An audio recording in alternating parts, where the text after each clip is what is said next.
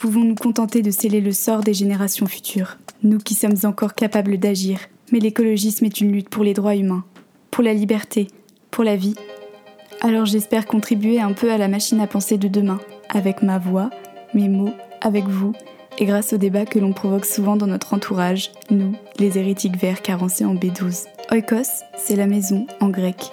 Parce que la maison n'est pas celle dans laquelle on s'enferme pour ne pas voir les problèmes du dehors, mais celle qui respire avec nous et qu'on appelle terre. Parce qu'avec elle, on peut construire un grand foyer, inclusif, bienveillant, moins riche de superflu et davantage empli d'humanité. Oikos est à la racine du mot écologie, comme nous sommes à la racine de ce nouveau foyer. Nous vivons dans un monde aux crises multiples, et si elles sont devenues normalité, c'est sûrement nous, humains, qui sommes en crise. Oikos est une feuille de brouillon, une boîte à idéal, un sac à colère au service de l'écologie.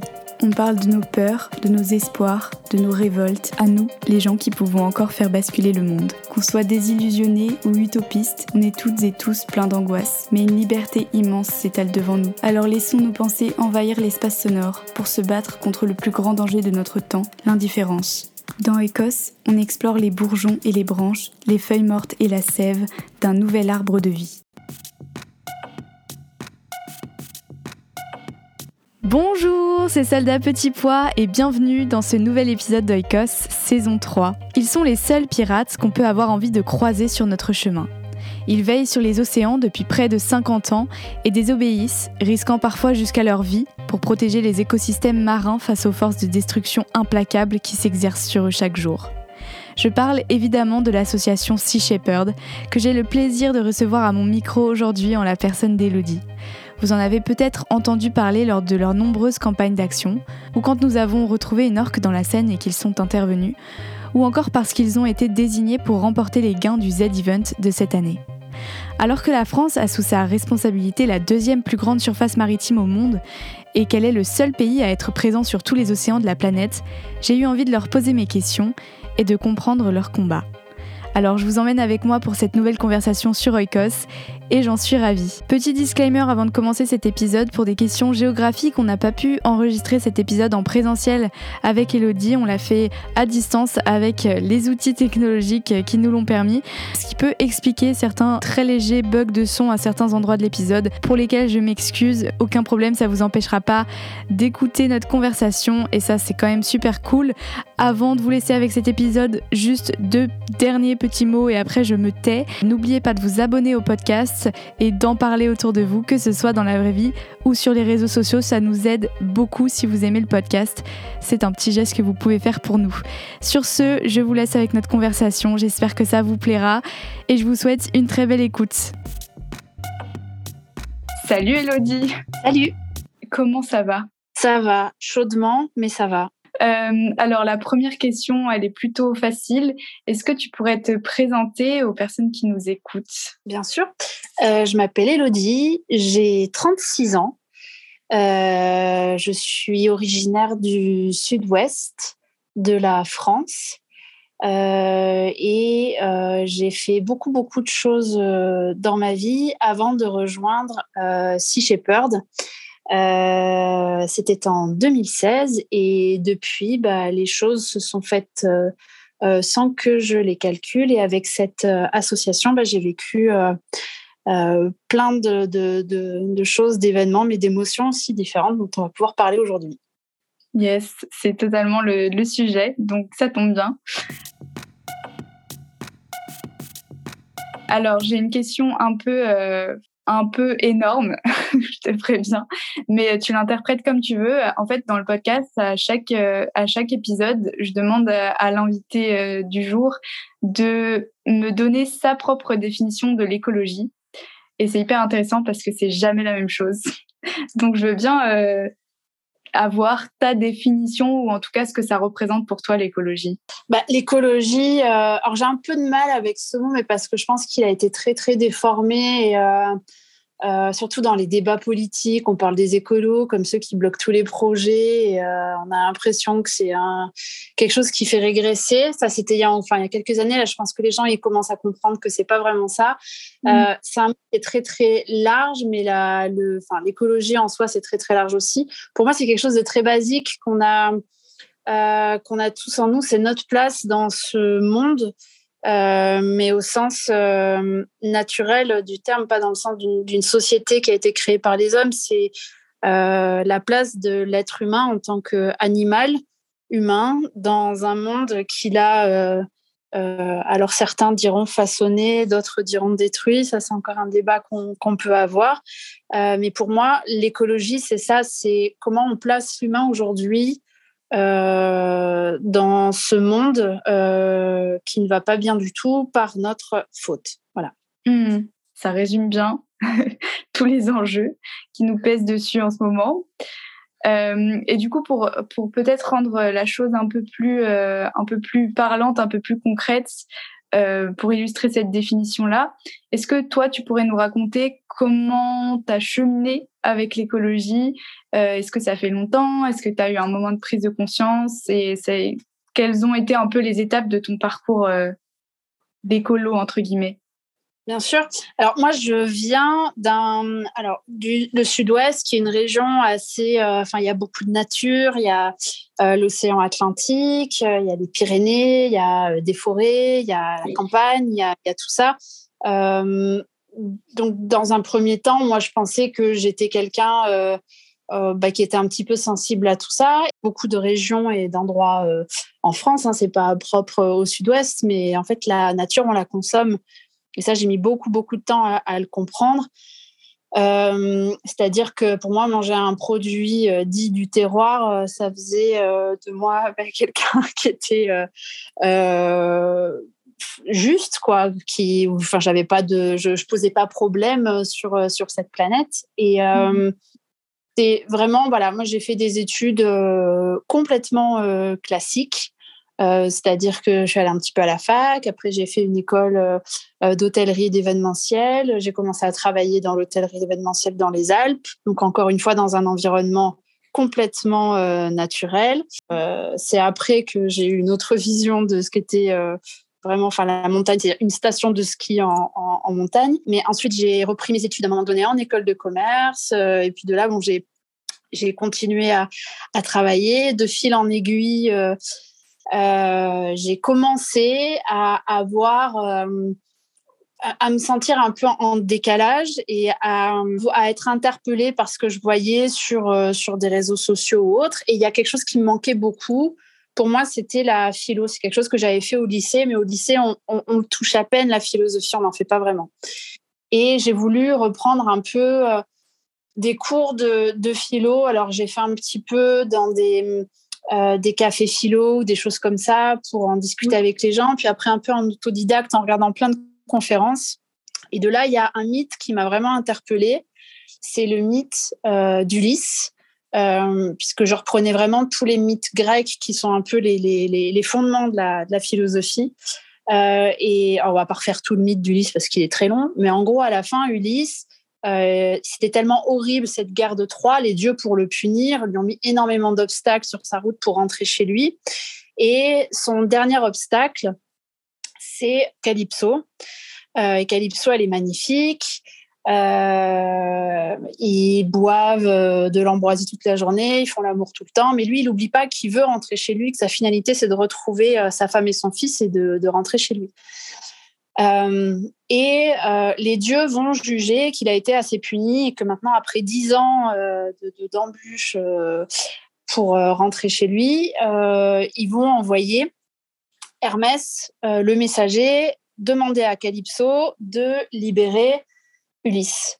Calypso n'a pas du tout envie qu'Ulysse reparte, donc elle va lui faire une proposition. C'est soit il a la, jeunesse et l'immortalité, euh, et il pourra vivre avec elle éternellement euh, sur, euh, sur cette île. Sinon, il retrouve sa visite de, de mortel et Ulysse va faire le choix de prendre sa vie de mortel. Il va refuser l'offre de Calypso pour rentrer chez lui parce qu'il va partir du principe qu'une vie mortelle bien menée a plus de sens.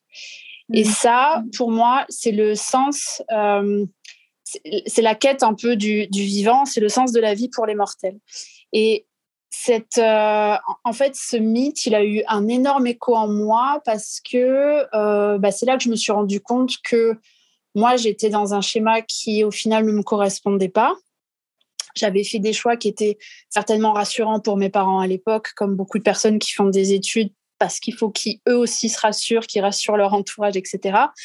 Euh, et là, je me suis rendu compte que j'étais pas du tout, moi, dans euh, une vie qui me correspondait et qu'au final, bah, j'étais pas vraiment heureuse. Et euh, il y a beaucoup de choses aussi qui me, qui me, qui me manquaient. Donc, de fil en aiguille, j'ai continué, j'ai continué à regarder un petit peu des, des conférences, etc. Et je suis tombée sur une interview de Paul Watson et j'ai trouvé ça d'une simplicité déconcertante.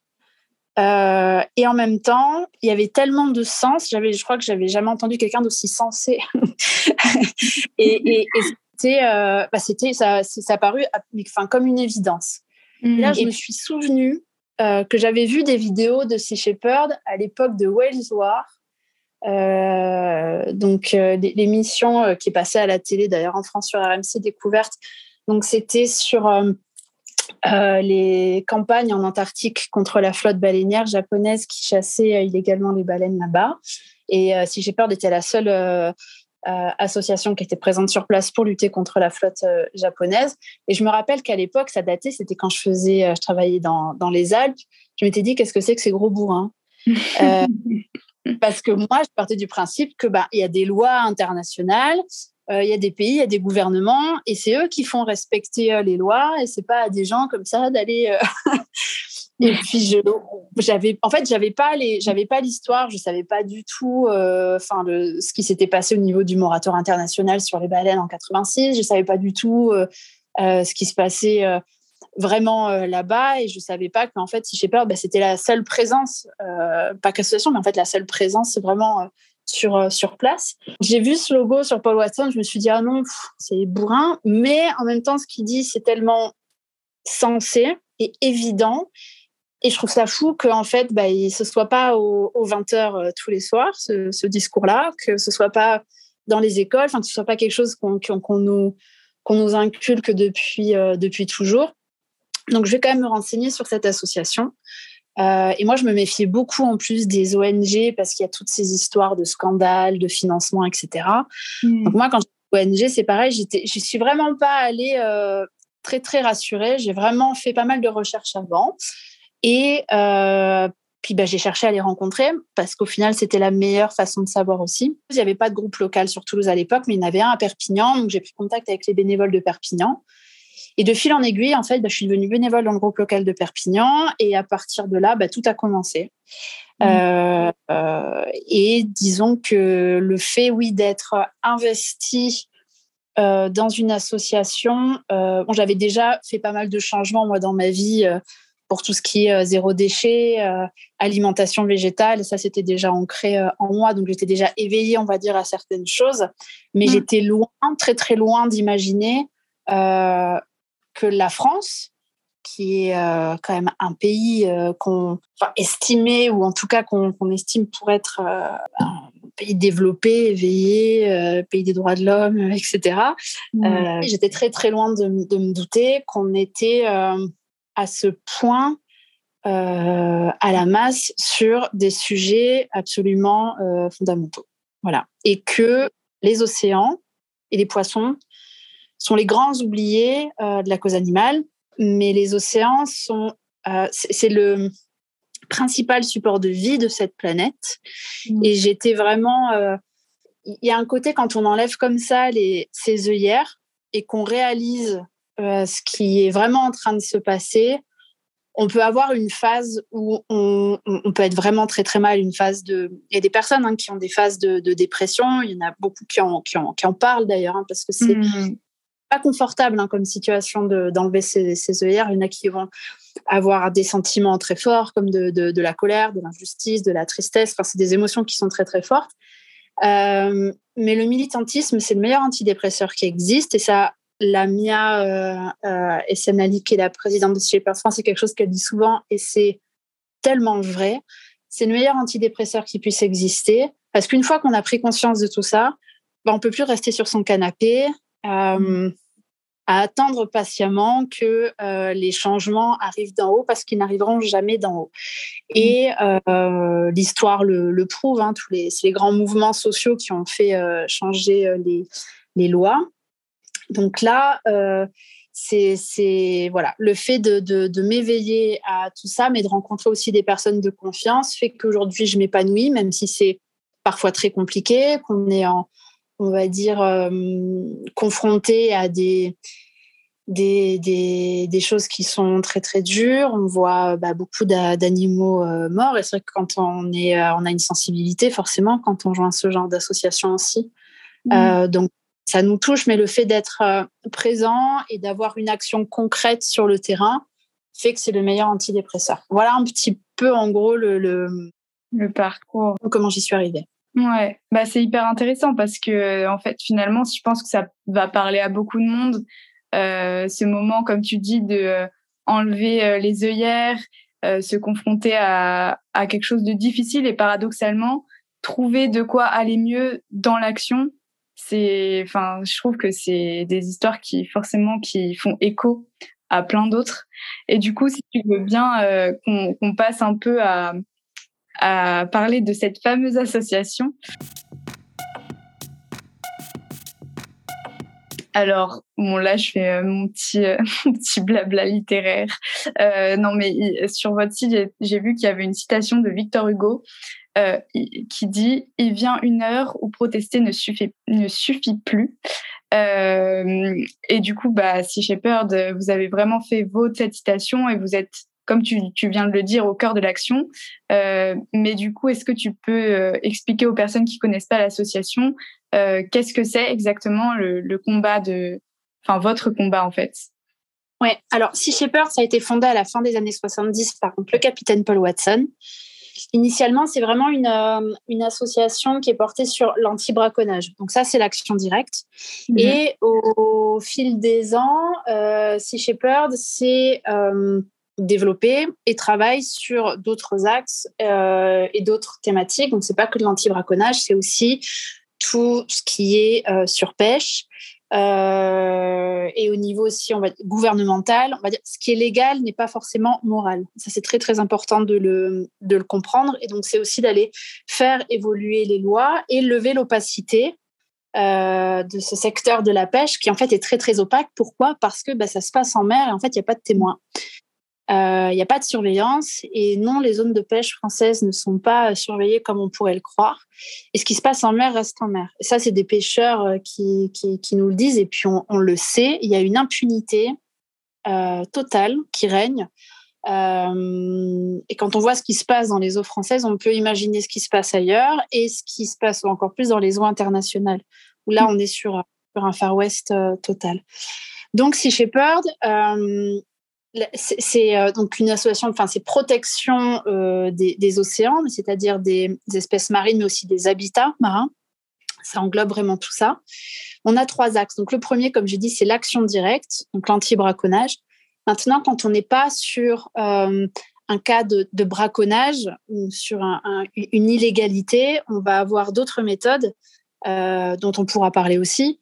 Mmh. On va aller on va aller filmer, euh, on va aller bah, lever ce voile en fait de l'opacité, afficher sur euh, sur les réseaux, alerter l'opinion publique, alerter les, médias et les politiques pour faire bouger les choses ensuite au niveau euh, gouvernemental, mmh. faire une question du grand public parce que comme je disais, c'est ça aussi qui est très très très important aujourd'hui.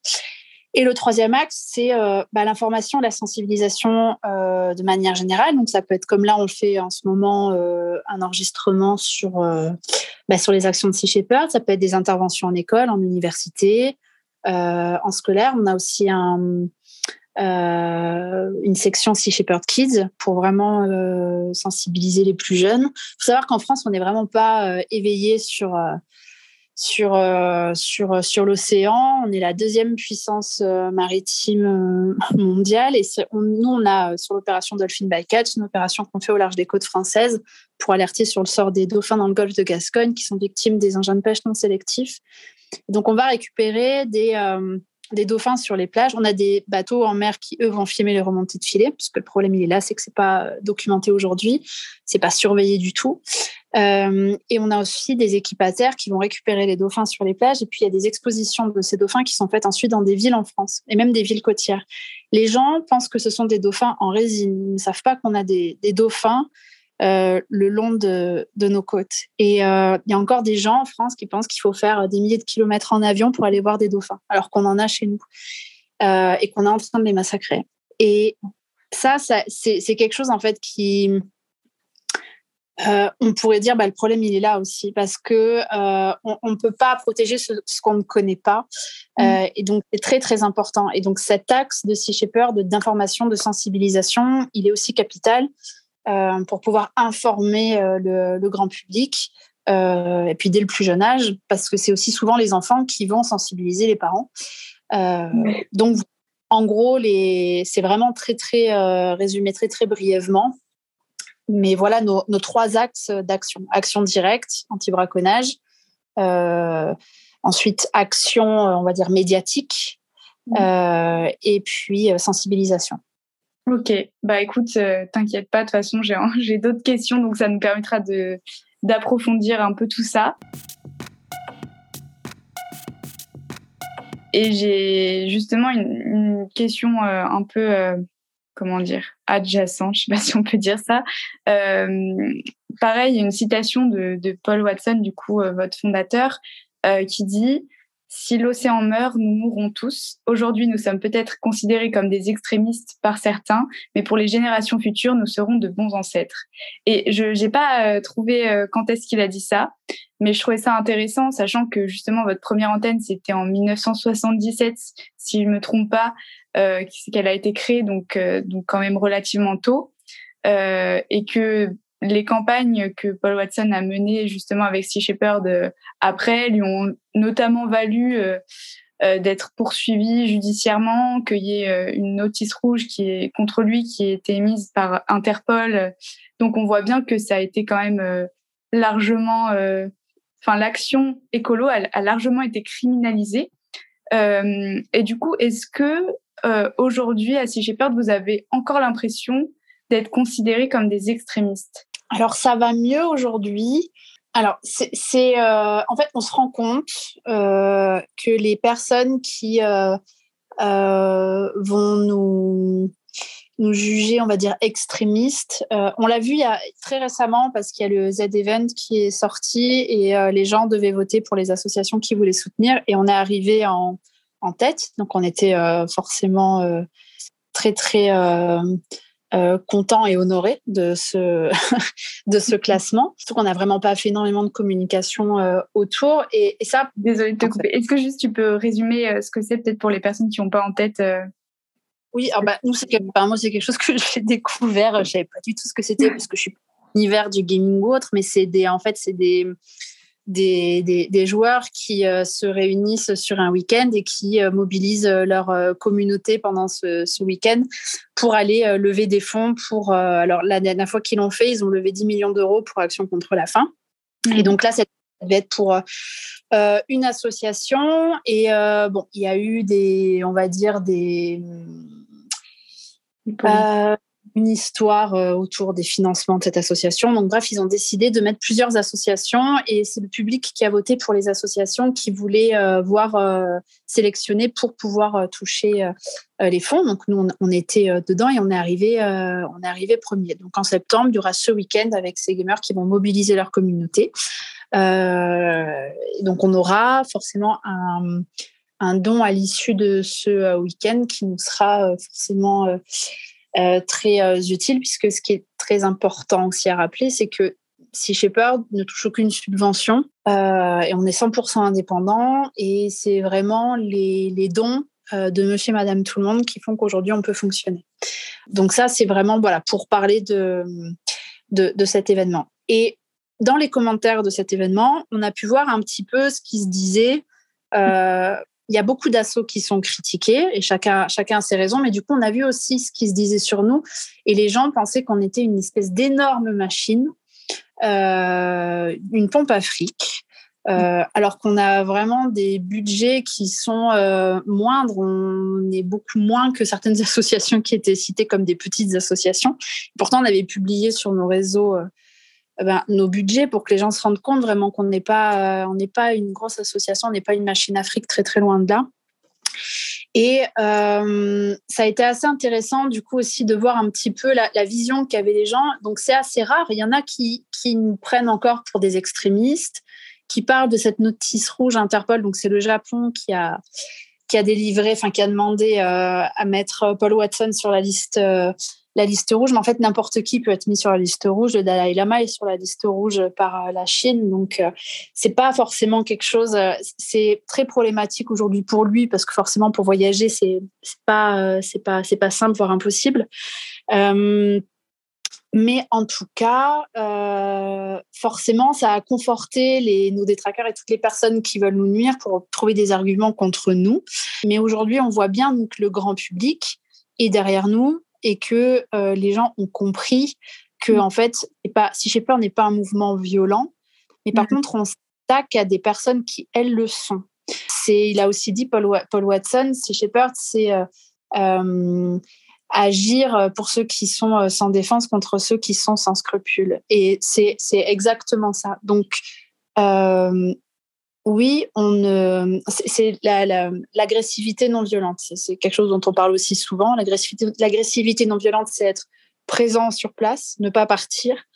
Euh, mais la non-violence, c'est quelque chose qui est aussi très, très important chez nous et euh, on l'a démontré par nos actions parce que ben, on n'a jamais euh, blessé qui que ce soit, on n'a jamais agressé qui que ce soit.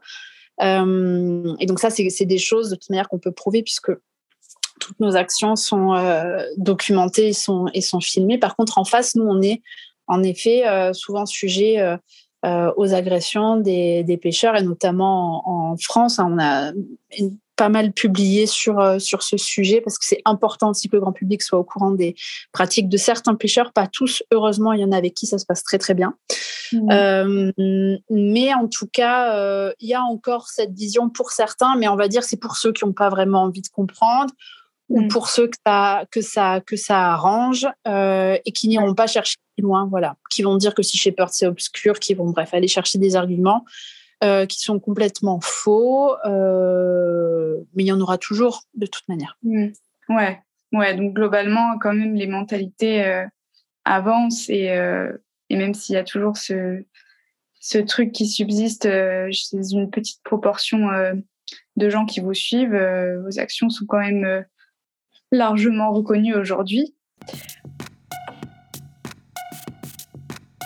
Ma prochaine question, tu l'as un peu évoqué tout à l'heure, euh, c'est que euh, les océans euh, sont largement méconnus en France et j'ai l'impression que quand on pense à l'écologie, on voit l'océan presque comme un sujet à part, alors que pour plein de raisons, il est vraiment au centre des équilibres écolos et climatiques.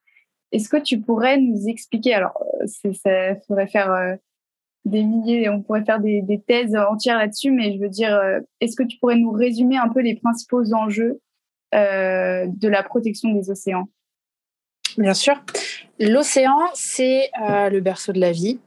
C'est le principal fournisseur d'oxygène, le premier puits de carbone, le plus grand régulateur du climat. Et je pense qu'avec les température qu'on a en ce moment, on peut se rendre compte à quel point c'est euh, essentiel et, important. C'est clair.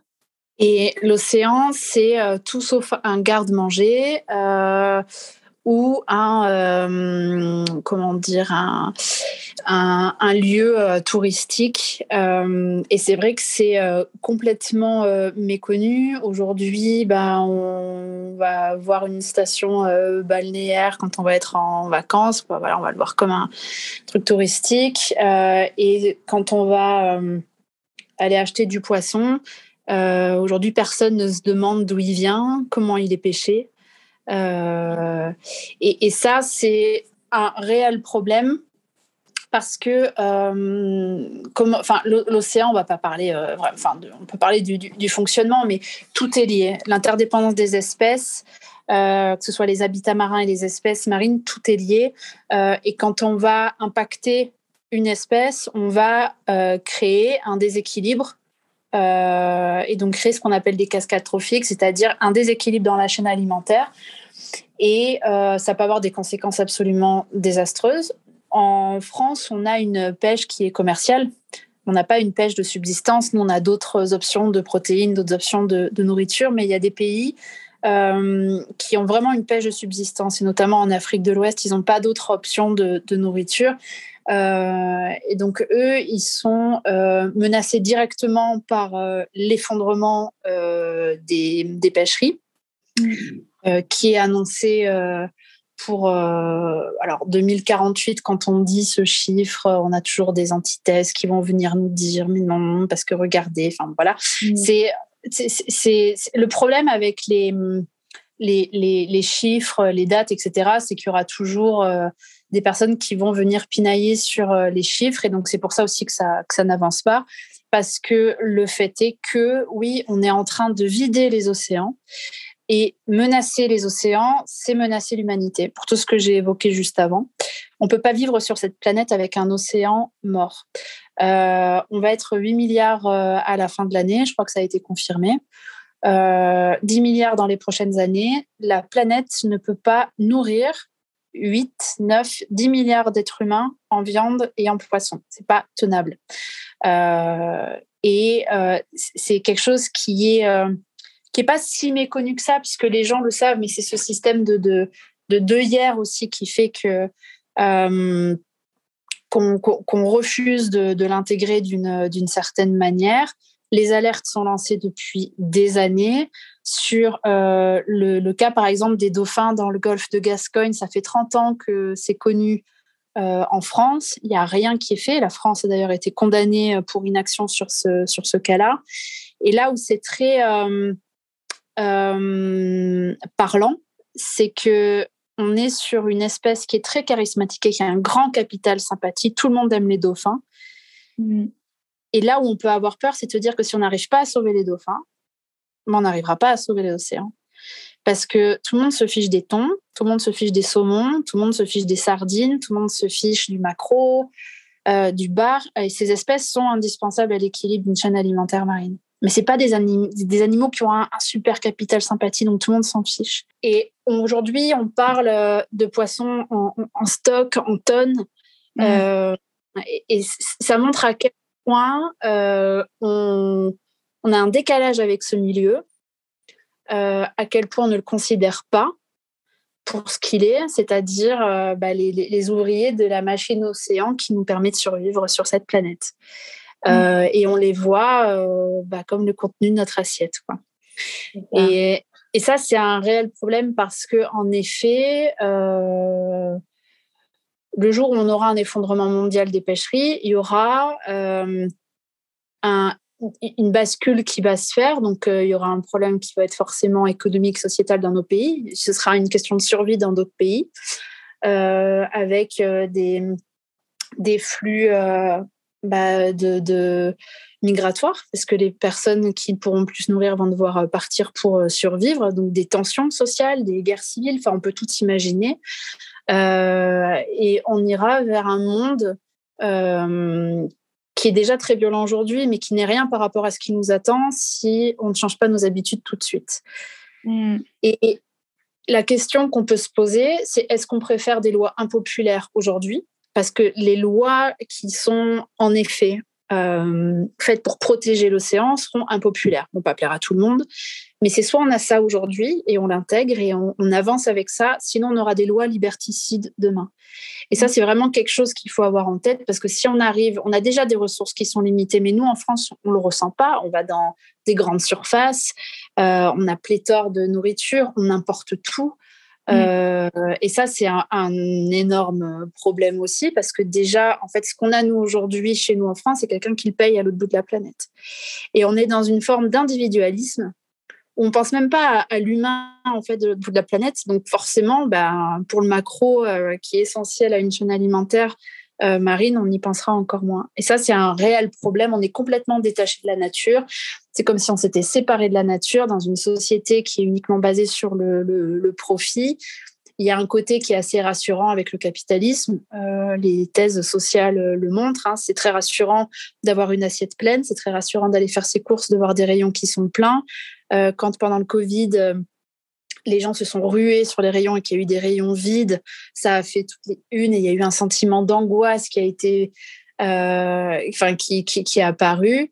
Enfin, c'est des, des situations il faut vraiment qu'on soit éveillé sur, euh, sur, sur la question des océans si on ne veut pas avoir à vivre euh, dans un climat qui sera intenable. il y a une réelle angoisse aujourd'hui dans la société et on le voit avec cette génération qui ne veut pas faire d'enfants parce qu'elle a peur de mettre un enfant au monde sur, euh, sur, sur cette planète. On ne peut pas les blâmer quand on voit les directions qu'on prend, avec des politiques qui, qui, prennent des décisions qui ne sont pas voulus par euh, la majorité, euh, avec des, des, lobbies qui aujourd'hui prennent, euh, prennent le dessus sur, sur des sujets qui sont fondamentaux pour bah, l'équilibre d'une, d'une, d'une société. Et ça, c'est vrai que c'est, c'est un réel problème. Et c'est très, très difficile.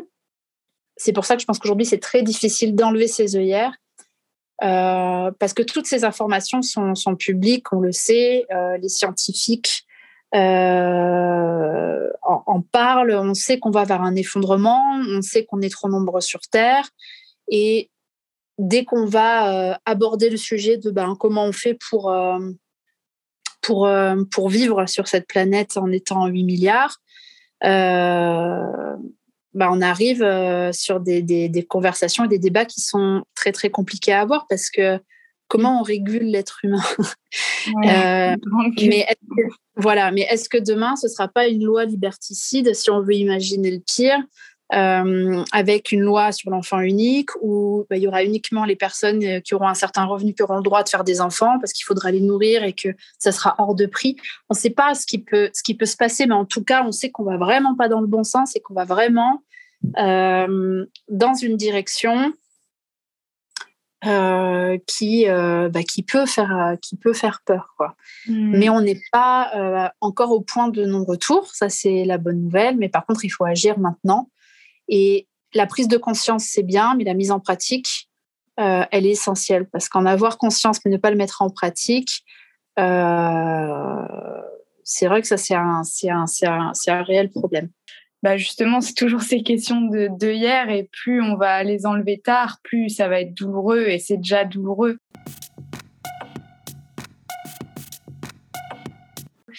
Et, euh, et, du coup, pour nous redonner un peu de d'espoir ou en tout cas de, force dans l'action, comme on parlait, on en parlait tout à l'heure, est-ce que tu pourrais nous décrire un peu euh, les différentes campagnes euh, de, de Sea Shepherd en France et aussi nous expliquer euh, pour les personnes qui écoutent éventuellement et qui voudraient s'impliquer, qu'est-ce qu'elles peuvent, qu'est-ce qu'elles peuvent faire, pardon, elles à leur échelle?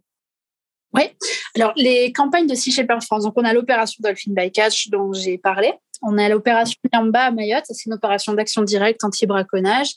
Euh, donc c'est à Mayotte, il y a du braconnage de tortues pour euh, leur chair. Donc là, on a des équipes qui patrouillent euh, les plages la nuit et qui surveillent ces tortues. En fait, quand elles remontent pour pondre, c'est là qu'elles sont le, plus sensibles à, la prédation des braconniers. Donc c'est de la surveillance de ces tortues et c'est aussi une intervention euh, quand on euh, peut euh, interpeller directement les braconniers pour les remettre ensuite aux autorités. On a ensuite l'opération Les Vents de la colère, qui est une opération qui a énormément fait, fait parler parce qu'on s'oppose à la programmation de l'éolien offshore en France. Euh, l'éolien, euh, alors c'est vu comme euh, la, transition énergétique, ça aussi c'est un grand sujet. Mmh. Mais en France, ça a été fait de telle sorte que toutes, alors ce qu'eux appellent les parcs éoliens, mais c'est pas un parc et c'est pas un champ parce qu'on n'y cultive rien. Donc nous on appelle ça des usines éoliennes, c'est un, projet industriel. tous ces projets qui font la taille de la ville de Paris. Euh, pour qu'on puisse vraiment visualiser. La taille d'une éolienne offshore, c'est euh, la taille de la tour Montparnasse. Ça n'a rien à voir avec les éoliennes qu'on qu'on voit quand on, longe des voies ferrées, qui font déjà beaucoup de dégâts hein, sur, sur les oiseaux. mais là, on a ça en mer. Et donc, pour les installer, il faut faire du forage, il faut faire des saignées dans le sol pour faire passer des câbles à haute tension pour amener l'électricité ensuite à terre. Et donc, ces projets-là, ils ont été mis au milieu ou à proximité directe d'aires marines protégées, de zones Natura 2000, en présence d'espèces euh, protégées, d'espèces menacées, voire en danger critique d'extinction. Et donc, c'est ça que nous, on attaque aujourd'hui. Mmh. C'est le fait que la France a uniquement regardé le côté technique et a ensuite euh, regardé l'environnement, mais comme ils, ont, ils avaient déjà euh, ben, donné, on va dire, les lieux sur lesquels ils allaient implanter leurs éoliennes, ils ont octroyé ensuite des dérogations pour la destruction des espèces et pour la destruction des habitats marins. Donc aujourd'hui, avec une dérogation de destruction, on peut faire absolument n'importe quoi. Et là, aujourd'hui, le gouvernement veut même aller encore plus vite euh, sur euh, ces projets-là, euh, ce qui pose problème parce que ça veut dire qu'on ne pourra plus rien protéger. Donc les grandes annonces d'Emmanuel Macron sur les aires marines protégées, euh, c'est toujours la même chose en fait. C'est des protections de papier. Aujourd'hui, les aires marines protégées sont protégées sur le papier. Les dauphins, espèces protégées, sont protégés sur le papier. Dans les faits, ils n'ont aucune protection. Hmm. Euh, donc ça, c'est on a eu au tout début de, au lancement de cette opération un lever de bouclier euh, contre nous. On nous a taxé de pro-nucléaire, etc., etc. Et puis on a sorti un dossier euh, très clair et très complet sur le sujet. Et euh, bah, on a montré que certaines associations encourageaient ces, projets et pourquoi c'était problématique qu'une association environnementale aille soutenir de l'éolien offshore? Et ce qui est encourageant, c'est que le grand public qui s'intéressait pas du tout à ce sujet parce qu'il est très soporifique et tout est fait pour qu'on s'y intéresse pas, a du coup compris l'intérêt euh, donc au début, c'est forcément les premiers concernés, donc c'est ceux qui, qui, habitent près de ces côtes. Et on a beaucoup travaillé avec les pêcheurs. D'ailleurs, on s'entend très bien avec eux euh, sur, euh, sur ce sujet-là, parce que ce sont les premiers concernés. Mais bon, aujourd'hui, les gens commencent vraiment à, à s'intéresser au sujet de l'éolien, et les gens se rendent compte que l'éolien, c'est très très loin euh, d'être la, la, meilleure euh, source d'énergie. Euh, et quand on nous a demandé, bah, du coup, vous proposez quoi? Nous, ça a toujours été très clair. Si Shepherd, c'est une ONG de protection des océans. On n'est pas énergéticien. Notre travail, c'est pas d'aller développer des procédés techniques. Ça, c'est le, le, le, rôle des ingénieurs. Mais on aimerait bien que les ONG environnementales comprennent que leur euh, leur rôle et leur statut, c'est de protéger l'océan et pas d'aller y chercher un intérêt. Donc, c'est, on comprend pas, nous, comment ces assos peuvent soutenir ce genre de projet, puisque ça met en péril les oiseaux, ça met en péril les, cétacés, ça met en péril les habitats. Euh, donc, forcément, ça nous pose euh, énormément de problèmes. Ensuite, on a des, on, a des, des une opération aussi Ocean Killers. Donc là, c'est sur les navires usines qui font consensus, hein, où tout le monde est euh, pour euh, l'interdiction de ces euh, énormes, ces chalutiers usines qui sont qui sont là le long de nos côtes. Bon, même quand ça fait consensus, on n'arrive pas parce qu'ils ont toujours le droit de, de pêcher dans les eaux françaises. Donc on a aussi cette opération là. Et on a ensuite plusieurs opérations qui sont pas forcément médiatisées. Il y en a même sur lesquelles on ne va pas forcément euh, euh, communiquer, mais des opérations qui vont se faire euh, dans un cas très précis. C'est le cas de l'ORC dans la Seine. C'est une opération qu'on a dû monter en 24-48 heures. on a des opérations pour alerter sur la vente d'espèces menacées sur les étals de poissonnerie des grandes surfaces. C'est le cas du requin-renard. Euh, on continue à alerter sur euh, le massacre des globicéphales aux îles Féroé. Euh, donc on a des, actions comme ça qui vont se faire, qui vont être de l'ordre plus de des actions médiatiques assez, assez fortes. et puis ensuite, on va interpeller le grand public quand il y a des consultations publiques auxquels ils peuvent participer. c'est important qu'ils y participent parce qu'on peut faire bloquer des projets euh, en participant à des consultations publiques. Euh, donc, on va essayer de vulgariser un petit peu aussi dès qu'on peut le langage scientifique, le langage juridique pour que chacun puisse vraiment comprendre aussi les, les enjeux sur, sur, sur certains sujets. et donc, pour rejoindre l'association, il y a plusieurs façons. On peut rejoindre un groupe local et on peut partir ensuite en mission en mer ou à terre. On peut rejoindre des opérations comme Dolphin by Catch, qui est une opération en mer, mais on a aussi, comme je disais, une équipe à terre. Et donc pour ça, sur notre site internet, il y a un onglet, euh, donc c'est nous rejoindre, et puis là, il y a tous les différents formulaires qu'il faut juste nous, nous renvoyer. Voilà. Bah écoute, je mettrai le lien de toute façon dans la, dans la description de, de l'épisode du podcast. Comme ça, euh, s'il y a des personnes intéressées pour vous rejoindre, ils pourront trouver, euh, trouver ce lien-là. Ok, et eh ben, écoute, j'arrive un peu à mes, à mes grandes questions de fin. Euh, c'est un peu les questions rituelles d'Oikos. Donc, il y en a deux. En gros, c'est un peu l'une pour contrebalancer l'autre. Euh, à la fois, quelle est ta plus grande peur pour euh, le monde d'aujourd'hui et de demain Et quel est ton plus grand espoir, si tu as de l'espoir?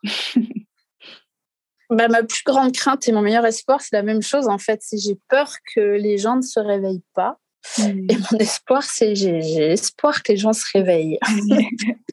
Mais c'est marrant parce que dans le dans l'introduction d'Oikos, euh, je parle de d'indifférence et je ne sais pas si c'est le meilleur mot, si les gens en fait sont sont indifférents ou si c'est plein d'autres euh, truc qui, qui, qui rentre en ligne de compte, mais, euh, mais je trouve que c'est quand même assez euh, flagrant. Enfin, au moment où on enregistre, euh, on, est en pleine canicule et malgré ça, je trouve aussi qu'il y a quand même plein de leviers d'action que qu'on n'actionne pas presque parce qu'on est tous apathiques et je sais pas si on est dépassé par les par la situation ou si euh, finalement ça nous touche pas. Mais je pense que, enfin, on en parle souvent dans le podcast. Il y a une grande partie de ça qui est notamment due au fait qu'on est, comme tu disais tout à l'heure, en fait complètement déconnecté et euh, et que on, en fait on n'a pas on n'a pas euh, la sensibilité en fait aiguisée pour euh, réagir aux problèmes.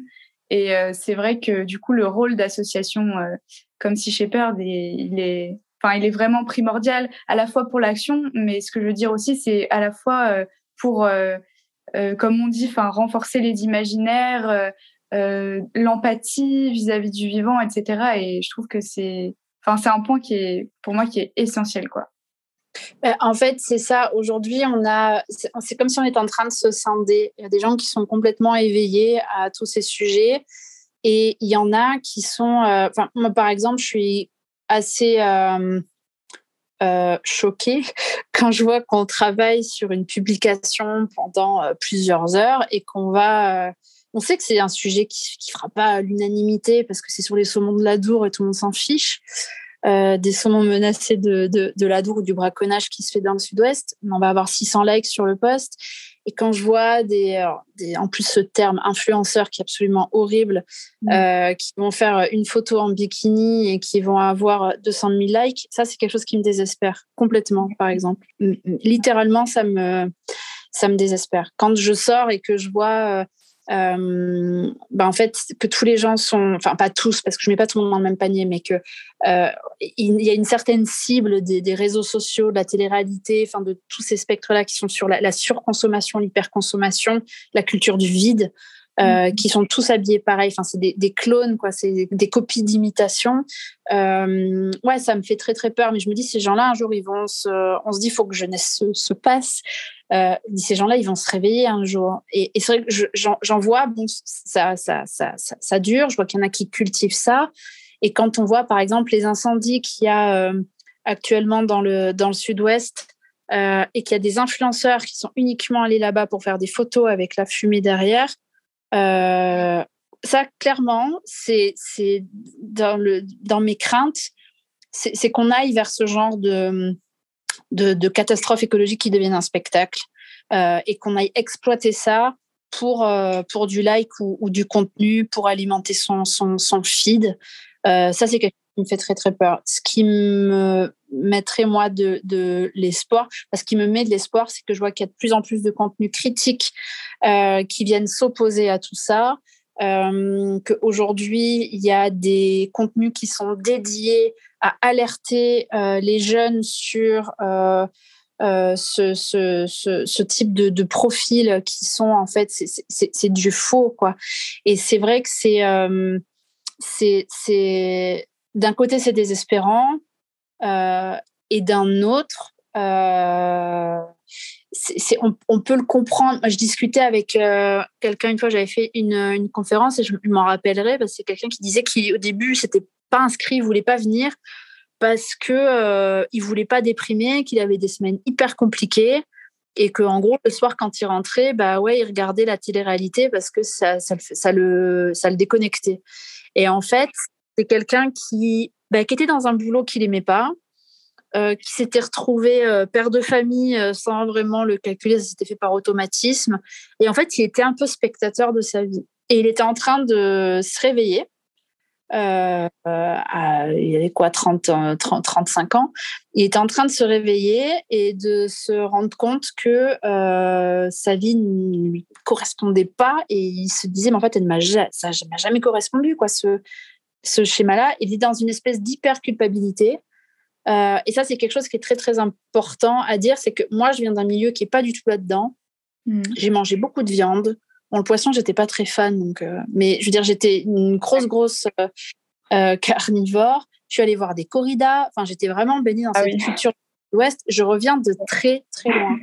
Et c'est juste pour hmm. dire que c'est pas parce qu'on a eu cette culpabilité, je l'aurai jusqu'à la fin de mes jours et je le sais. Et quoi que je fasse avec Sea Shepherd, il n'y a rien qui pourra racheter ce que j'ai ce que j'ai fait mais je cherche pas à me racheter je le fais pas pour m'acheter une place au, paradis c'est pas le c'est pas ça je veux juste avoir euh, ce que je disais par rapport au mythe d'Ulysse une mmh. vie bien vécue et si mes erreurs en fait du passé me permettent d'avoir un discours bah, qui sera je, je suis pas agressive quand je discute avec des personnes qui veulent essayer de il y a des gens qui ont peut-être besoin d'avoir un discours agressif. Moi, je sais que j'étais pas du tout sensible à l'agressivité. Et euh, du coup, je, en fait, c'est surtout ça. C'est pas parce qu'on vient de très très loin qu'on n'a pas sa place dans ce combat-là. Et ça, c'est pour moi, c'est ce qui est primordial. On peut avoir fait des grosses conneries avant. On peut avoir euh, euh, eu une vie, mais à, l'opposé. C'est-à-dire que quand on peut annoncer aux gens bon bah je, je, je deviens végane euh, ou euh, je vais rejoindre Sea Shepherd les gens disent mais n'importe quoi enfin c'est mmh. à l'opposé de toi en fait c'est de se dire c'est euh, chacun fait les choix qu'il veut et oui il y a une énorme pression de la société aujourd'hui pour qu'on rentre dans le moule mais il y a aussi beaucoup de personnes qui sont sorties de ce moule et qui sont tellement épanouies parce qu'elles sont libres de leur choix dans une certaine mesure parce qu'on est quand même dans cette société et donc on doit euh, jouer le jeu à, sur, un certain niveau. Mais en tout cas, on peut, euh, on peut militer et on peut changer les choses à, son échelle. On peut, euh, même si je, je, on a rencontré, c'est pareil, on avait tenu un stand et l'année d'après, sur le même événement, quelqu'un est venu nous voir pour nous dire qu'après avoir discuté avec nous, bah, il avait plus mangé ni de viande ni de poisson. Enfin, il était presque vegan, quoi. Mmh. bah, ça, euh, c'est une super récompense quoi. C'est dire bon bah voilà si c'est même une personne, bah, on a fait le, on a fait le job. Bon là en l'occurrence faut, faut, que ça aille un peu plus vite parce qu'on n'est vraiment pas bien. si ça euh... ce serait pas plus mal non plus mais ouais. voilà c'est ça. Mais en, en, tout cas voilà c'est faut pas se dire si quelqu'un par exemple là qui écoute euh, ce podcast et se dit, enfin moi j'aimerais bien, mais j'ai pas ma place parce que je, je suis complètement, euh, j'ai une vie qui est à l'opposé de ce. Mais en fait, nous au sein de Sea Shepherd, c'est des personnes qui viennent de tout horizon. Il n'y a pas un euh, schéma type. Euh, si tu poses la question à 10 personnes de Sea Shepherd de pourquoi tu as rejoint Sea Shepherd, tu pourras très bien avoir 10 réponses différentes il n'y a pas euh, un profil type. Et c'est ça aussi, on reçoit pas mal de mails, genre, c'est quoi le profil type pour Vinci Shepherd? Il n'y en a pas. Parce que chacun, avec ses compétences, avec son passé, peut apporter quelque chose à cette, euh, à cette cause et à, et à ce mouvement. Et, euh, et donc ça, c'est pour moi, c'est fondamental. Parce que je sais qu'il y a plein de personnes qui n'osent pas. Mmh parce qu'ils se sentent euh, un peu le syndrome de l'imposteur ou qui, ben, eux, parce qu'ils ont un mode de vie qui fait que, euh, ben, en fait, euh, tout le monde, absolument tout le monde a sa place dans ce mouvement. Mmh, carrément. Bah écoute, ça, ça, fait une trop belle conclusion. C'est hyper important ce que tu dis, effectivement. quand il y a une quête de sens, de toute façon, peu importe d'où elle part, je pense que ça, ça amène des belles choses. Et, et ouais, tu as raison de, de faire ce rappel-là. Bah écoute, je te remercie beaucoup de ton temps et, et, de toutes ces explications. Avec plaisir. Chères auditrices, chers auditeurs, et eh ben du coup c'est la fin de notre conversation aujourd'hui sur Oikos. J'espère que ça vous a plu, que vous en avez appris un petit peu plus sur Sea Shepherd. Euh, si ça vous intéresse, je vous mettrai le lien euh, vers leur site dans la description de cet épisode. Merci beaucoup à Sea Shepherd et à Elodie pour son temps, sa disponibilité et cet échange passionnant qu'on a pu avoir. Et puis avant de vous quitter, euh, je vous redis ce que vous savez déjà, mais je le martèle et le martèlerai encore longtemps. Si vous aimez ce podcast, n'hésitez pas à vous abonner pour recevoir toutes les notifications dès qu'un épisode sort, à nous noter sur euh, les applis de podcast qui le permettent, Spotify ou Apple Podcast, et vous pouvez même nous laisser une petite note si le cœur vous en dit. Et puis suivez-nous sur les réseaux sociaux qui sont dans la description de cet épisode. Et puis on compte sur vous pour le bouche à oreille, que ce soit dans la vraie vie ou sur les réseaux sociaux. Moi je vous dis à la semaine prochaine, on se retrouve pour un nouvel épisode d'Oi Oi pour les actualités écolo du moment. Et dans deux semaines pour un nouvel invité sur le podcast. Prenez soin de vous, je vous embrasse, à très bientôt.